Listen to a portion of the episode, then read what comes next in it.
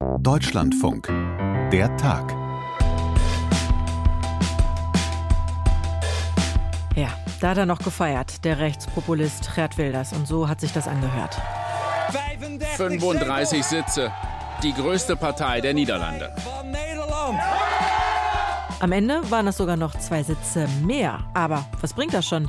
Wenn er dann niemanden findet, der mit ihm und seiner Anti-Islam-Partei regieren will. Mehr als zwei Monate nach der Wahl in den Niederlanden ist jetzt der nächste wichtige Koalitionspartner abgesprungen. Auf jeden Fall ein schwerer Rückschlag, aber auch wirklich schon der Knockout. Und ausgerechnet Deutschland stellt sich quer, um Frauen EU-weit besser vor Vergewaltigung zu schützen. Fragt man sich natürlich direkt, warum und auch, auf was genau sich die EU denn jetzt einigen konnte für den Schutz von Frauen auch bei uns in Deutschland. Der Tag am 7. Februar 2024 mit Sarah Zerback. Hi.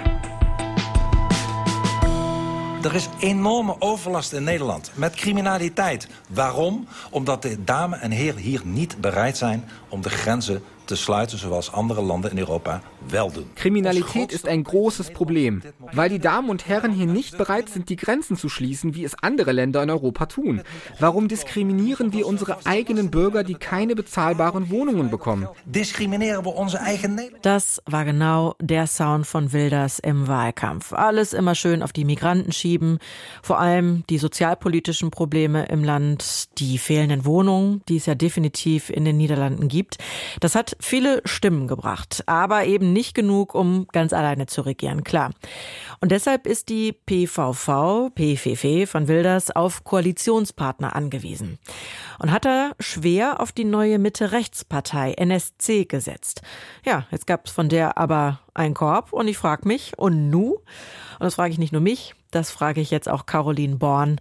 Sie ist unsere Korrespondentin in Brüssel und beobachtet von da aus auch, was in den Niederlanden los ist. Hallo Caroline. Hi.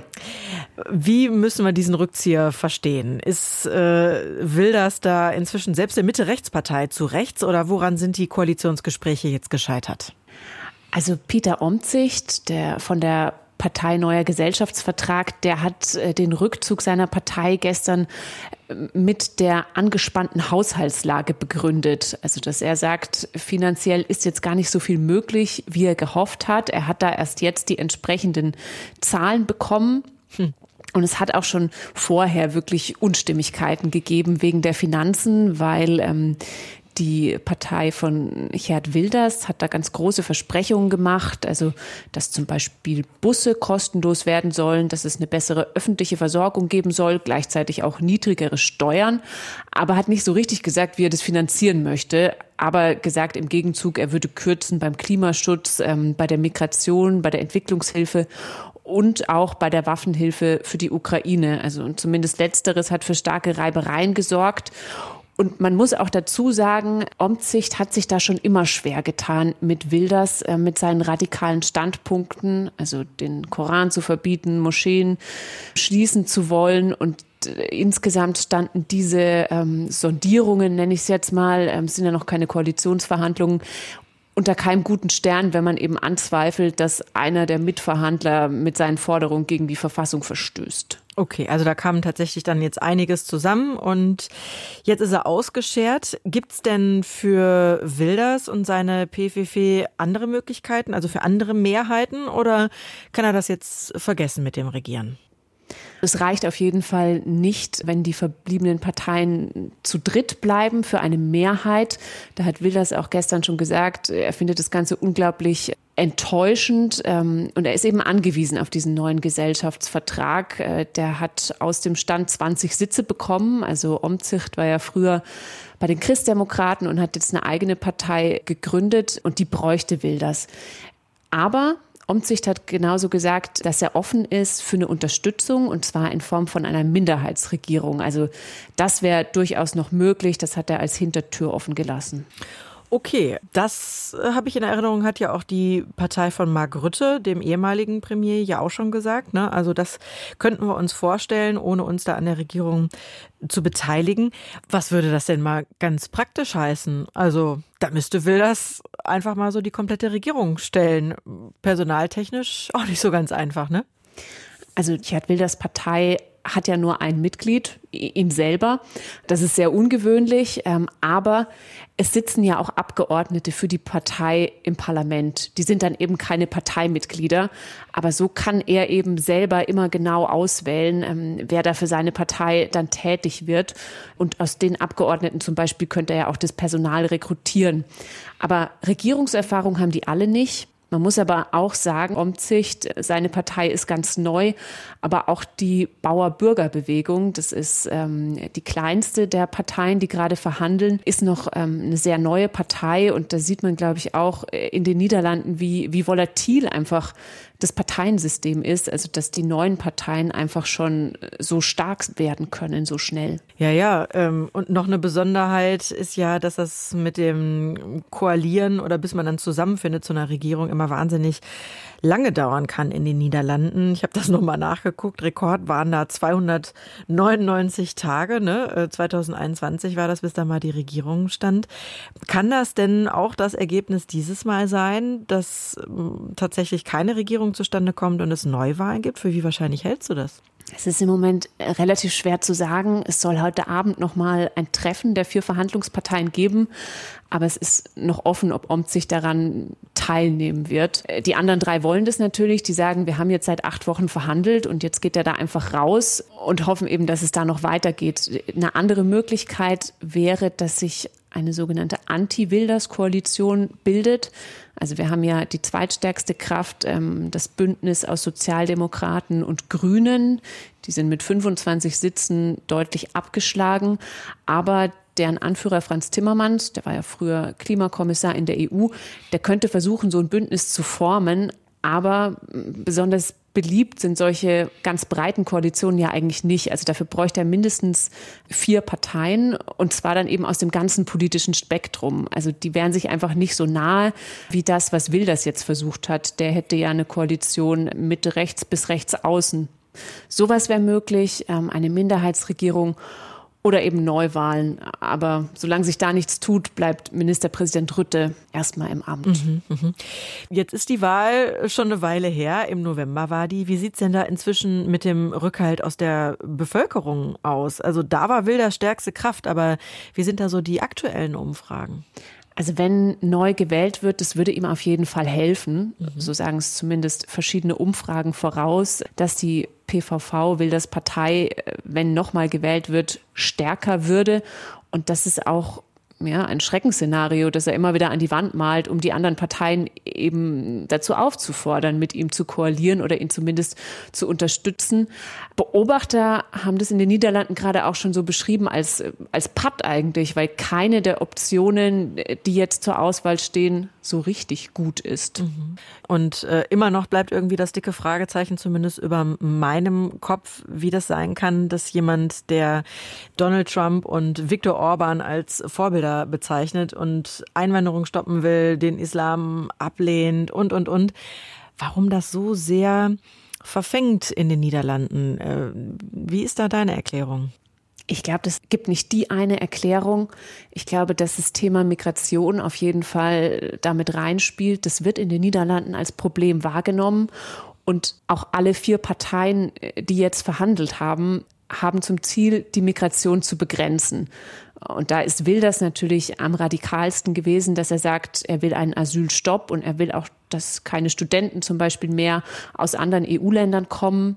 Aber auch die anderen Parteien haben gesagt, wir müssen da quasi so einen Deckel drauf machen auf die Zuwanderung. Aber Wilders hat es eben schon immer zum Thema gemacht. Das Thema Migration ist wirklich mit ihm verknüpft. Und an dem Thema ist ja auch die Regierung von Rütte zerbrochen. Und gleichzeitig gab es auch eine Stimmung gegenüber ähm, Ministerpräsident Rütte, dass er schon seit 2010 Ministerpräsident war und sich da trotz diverser Skandale an der Macht halten konnte. Ich glaube, da hatten auch viele einfach die Nase voll von ihm. Und dann, äh, glaube ich, wenn wir es nochmal breiter machen, es gibt gerade verschiedene Krisen. Wir haben den Krieg in der Ukraine, wir haben die Klimakrise.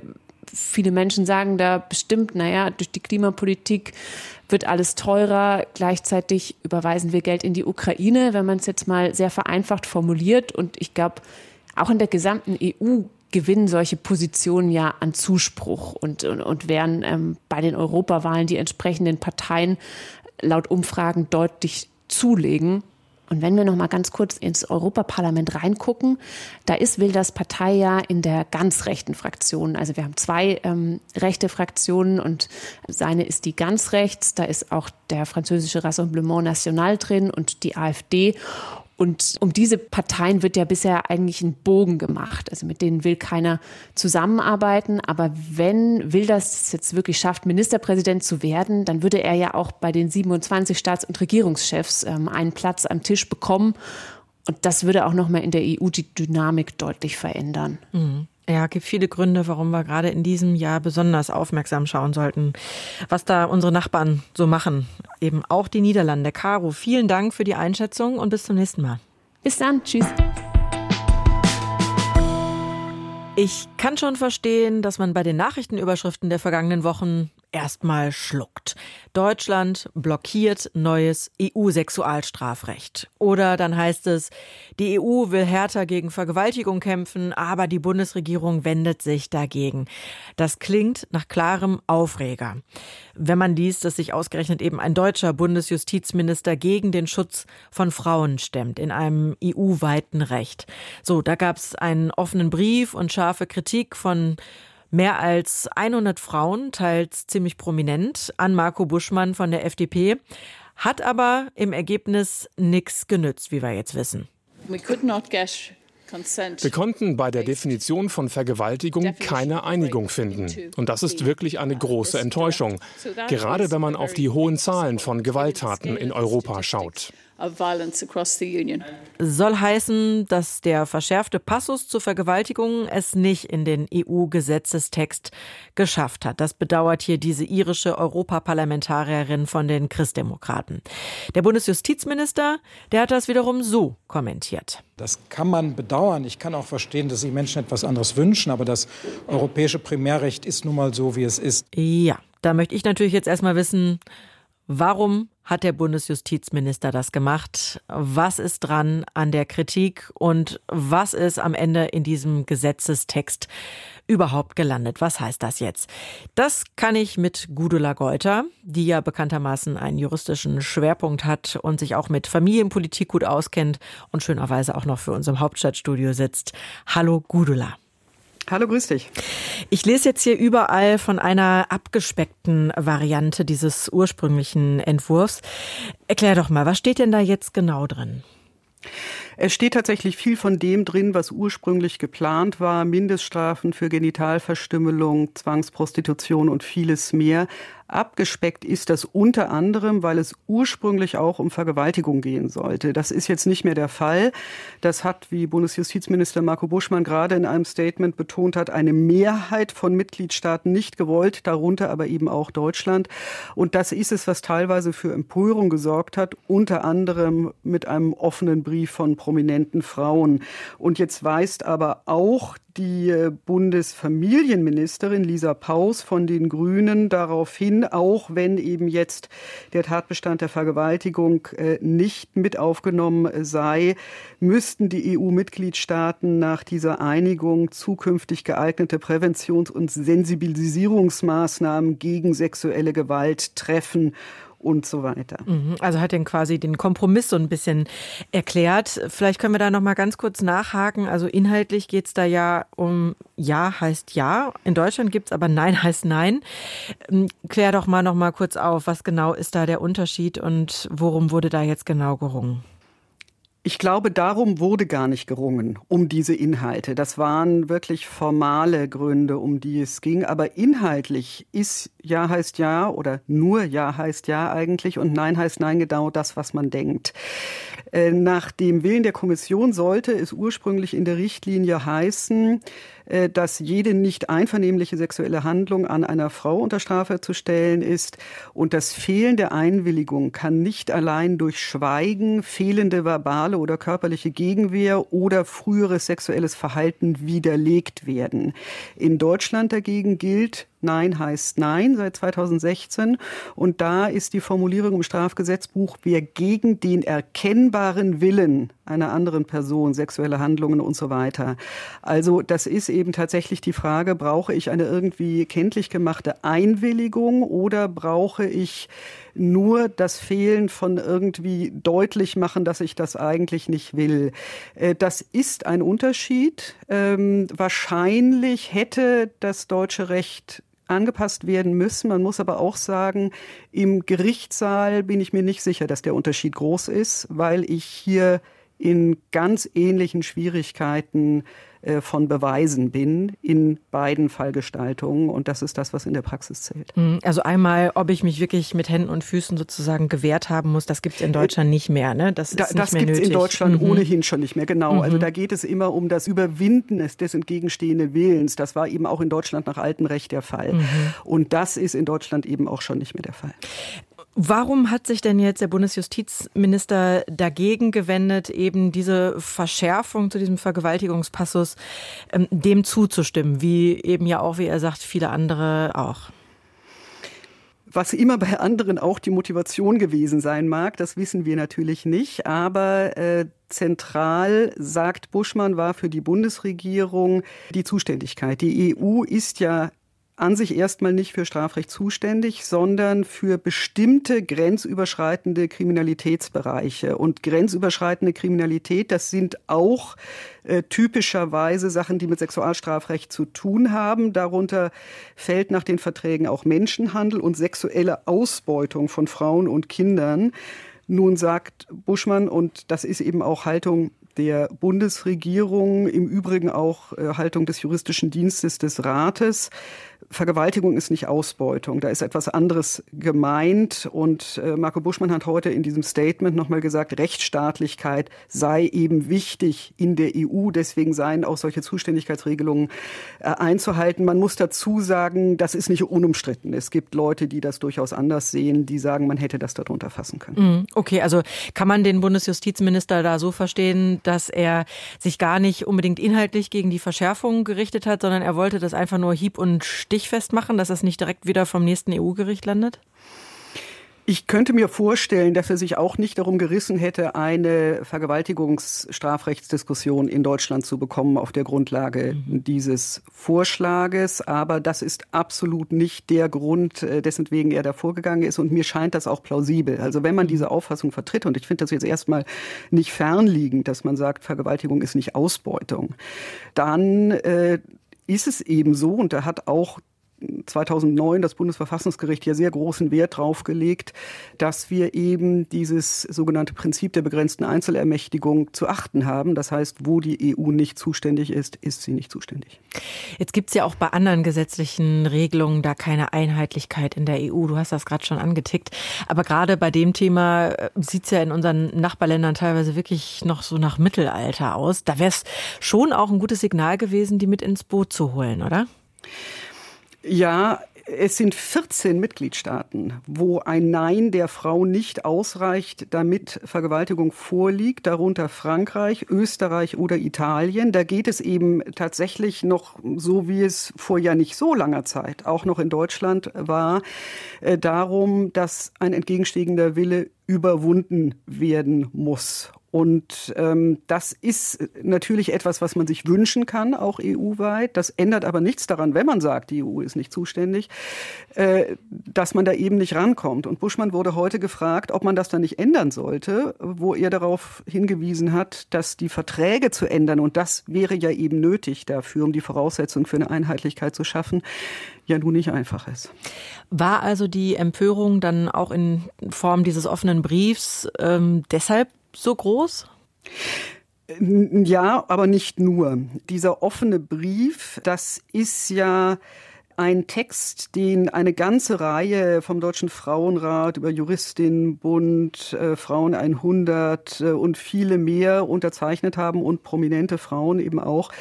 Ähm, da geht es schon auch um diese Regelung selbst. Äh, das heißt, diese Frage äh, Vergewaltigung als solche aufnehmen und äh, eben auch gerade Ja ist Ja aufnehmen. Aber es geht auch, und zwar vor allem, um die Sorge, dass die ganze Richtlinie nicht zustande kommen könnte, wenn dieser Teil nicht drin ist. Es gab auch tatsächlich vorher zum Teil solche, solche Aussagen, zum Beispiel aus den Reihen der Grünen im Europäischen Parlament. Äh, ich will das jetzt nicht kleinreden. Es war nicht der einzige Grund. Es ging schon auch um die Vergewaltigung selbst. Aber es ist eben jetzt so, dass nach den bisherigen Vereinbarungen die Richtlinie ansonsten, auch wenn da einzelne Inhalte auch kritisiert werden, aber äh, zu kommen scheint. Man muss dazu sagen, das war eben jetzt nur eine Einigung der Verhandlungsführer und insbesondere im Parlament kommt die Probe dann bei der Abstimmung. Äh, Hat es auch schon gegeben, dass das dann nicht so kommt. Okay, also dem können wir nicht vorweggreifen, aber Stand jetzt, was ist denn da von der ganzen Richtlinie noch übrig geblieben? Kannst du das nochmal zusammenfassen? Das ist ein ziemlich großes Paket. Äh, ich hatte schon genannt, äh, einmal EU-weite Standards zur Ahndung von weiblicher Genitalverstümmelung und Zwangsheirat. Das ist sicherlich ein ganz wichtiger Punkt. Dann hatte ich auch schon zitiert, was Lisa Paus besonders hervorgehoben hat, äh, die Präventions- und Sensibilisierungsmaßnahmen gegen sexuelle Gewalt. Dann gibt es einen verbesserten Zugang zur Justiz. Strafanträge können zum Beispiel vereinfacht leichter zugänglich eingereicht werden. Äh, es gibt erstmals eine Regelung zu Online-Gewalt, die sich gegen Frauen richtet, darunter zum Beispiel Cyberstalking, dann, äh, wenn Bilder verbreitet wird, die intim sind oder manipuliert sind, Mobbing im Netz, äh, oder auch Aufstacheln zu frauenbezogenen Hass und Gewalt. Also das ist ein ziemlich umfangreiches Paket. Mhm. Und kann man da schon absehen, was sich da ähm, auf Gesetzesebene in Deutschland ähm, vielleicht jetzt auch ändern muss nach dieser, nach dieser Richtlinie? Ich kann das nicht. Ich weiß nicht, ob es andere im Moment können. Es ist wohl so, sonst hätten wir das in der ganzen Diskussion schon gehört, dass es keine ganz zentralen Sachen gibt, die sich jetzt äh, völlig in Deutschland ändern mhm. müssten. Aber gerade in dem Bereich, den ich jetzt als letztes genannt habe, alles was mit äh, Cyberstalking oder Verbreiten von Dingen und Mobbing im Netz zu tun haben, da ist ja auch die tatsächliche Entwicklung so schnell, dass es gut sein kann, dass es da Anpassungsbedarf auch im deutschen Recht geben wird. Jetzt grätsch uns da heute ein zweites Thema rein. Das hat jetzt erstmal nichts wirklich mit, mit dem auf EU-Ebene zu tun. Es geht aber auch um Sexualstrafrecht und ähm, deswegen würde ich das ganz gern mit dir auch kurz mal einsortieren, was da Schwerpunkt war. Und zwar war das Thema heute im Kabinett. Da geht es um Bilder sexuellen Missbrauchs von Kindern. Erklär doch da nochmal, was da jetzt genau geändert werden soll und in der Debatte ist. Das ist im Prinzip die Reparatur einer Gesetzesverschärfung, die man, das muss man wirklich so sagen, wieder besseres Wissen gemacht hat. Man heißt unter Verantwortung der damaligen Justizministerin Christine Lamprecht. Und zwar äh, geht es um Paragraph 184b Strafgesetzbuch. Wie immer man zu dem Wort Kinderpornografie steht, es heißt eben Verbreitung, Erwerb und Besitz kinderpornografischer Inhalte. Juristisch sagt und man das einfach noch so, ne? Mhm. Genau, der, der mhm. Paragraph ja. heißt einfach so. Ähm, und äh, da hatte man in mehreren Tatgestaltungen nicht nur die Höchststrafe angehoben. Die Höchststrafe kann ein Gericht so vergeben, wie es das für Schuld angemessen hält, sondern auch die Mindeststrafe angehoben und zwar auf ein Jahr. Und was mindestens ein Jahr Strafe hat, das ist ein Verbrechen. Und für Verbrechen gelten andere Regeln. Das heißt, ähm, Gerichte mussten jetzt damit umgehen, dass sie in diesen Fällen erstens wirklich ein Jahr verhängen mussten und dass sie außerdem das, was Staatsanwaltschaften oder auch Gerichten sonst zur Verfügung steht, nämlich möglicherweise Einstellung gegen Auflagen, Strafbefehl oder ähnliches, da nicht anwenden können, weil das bei Verbrechen nicht möglich ist. Und das Problem dabei ist, dass man zum Teil in diesen Fallgestaltungen drin ist, wenn man das nicht denkt. Nämlich zum Beispiel die WhatsApp-Gruppe unter Eltern von älteren Schülern, äh, wo die Eltern mitbekommen, da ist bei den Schülern Material unterwegs, das geht so nicht und darauf aufmerksam machen wollen und bei der Gelegenheit äh, dann solche Bilder verschicken oder auch erhalten und nicht sofort löschen. Auch das fällt darunter, wenn es einfach noch auf dem Handy ist. Macht man und, sich sofort äh, strafbar. Da ist man sofort strafbar. Mhm. Und das sind zum einen eben Fälle, mit denen, wo Gerichte gesagt haben, das geht so nicht, das ist nicht schuldangemessen. Und es ist aber außerdem, das sind wohl ziemlich viele Fälle, wo sowas passiert ist, es ist außerdem so, dass die Ermittler, die spezialisiert sind in diesem Bereich, dann eben auch gebunden waren durch solche Verfahren und sich nicht äh, auf die Verfolgung eines Verbrecherrings in dem Bereich zum Beispiel konzentrieren können. Und das wurde sehr, sehr allgemein als Missstand angesehen, insbesondere auch äh, von Ermittlern, Staatsanwälten, Richtern selbst. Was ist denn da zu erwarten jetzt in der Debatte? Äh, Einigkeit oder wie, wie verlaufen da so die politischen Linien? Ich habe heute eine Kritik gelesen von äh, Günter Krings, äh, CDU, der das auch richtig findet, dass die Mindeststrafe abgesenkt ist, der sich aber noch mehr flankierend äh, andere Maßnahmen gewünscht hätte. Ansonsten glaube ich, äh, die Debatte ist eigentlich geführt. Gudula, das waren zwei dicke Bretter. Danke, dass du die so verständlich für uns auseinanderklamüsers hast. hast. Also einmal ging es um den Schutz von Frauen und einmal um den Schutz von Kindern. Alles unter dem Stichwort Sexualstrafrecht. Einmal EU, einmal Deutschland. Also noch komplizierter geht's ja fast nicht. Ähm, danke, dass du dich immer wieder für uns durch diese Materie fuchst. Sehr gerne, danke. Der Tag war das, die Ausgabe vom 7. Februar 2024. Am Mikrofon Sarah Zerback und ganz nah daneben Silvia Engels. Ich darf mal für uns beide sprechen und sag Danke und Tschüss.